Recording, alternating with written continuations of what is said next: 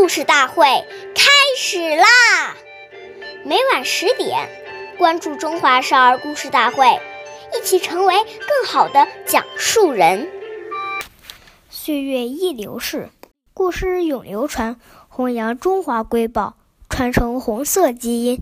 我是中华少儿故事大会讲述人刘子怡，一起成为更好的讲述人。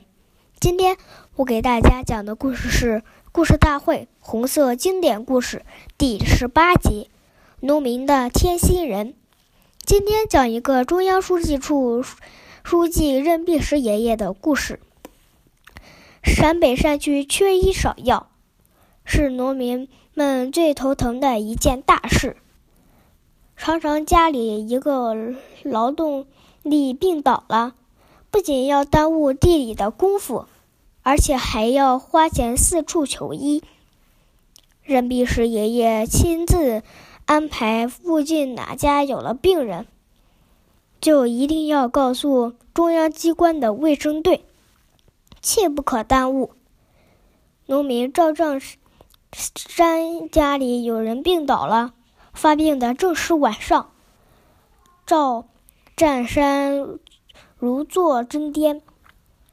急得在灶前团团转，正在发愁的时候，突然有人敲门。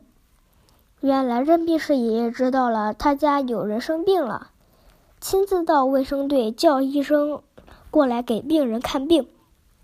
任弼时爷爷交代卫生队，以后只要是农民来请医生，随喊即去。赵正山感动的泪水。脱眶而出，直念道：“弼时同志，弼时同志，你一直是我们农民的天心人啊！”感谢大家收听，关注中华少儿故事大会，一起成为更好的讲述人。我们下期再见。